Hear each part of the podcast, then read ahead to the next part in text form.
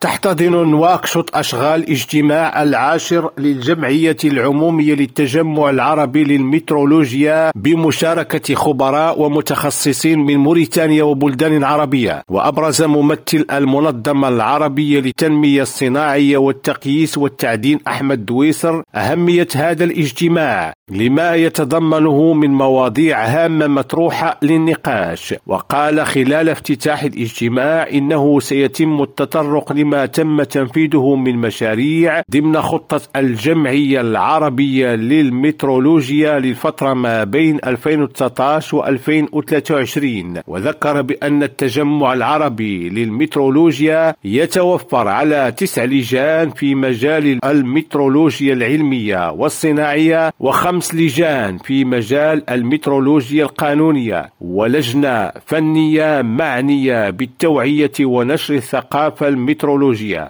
عبد الله البشواري ريم راديو نواكشوط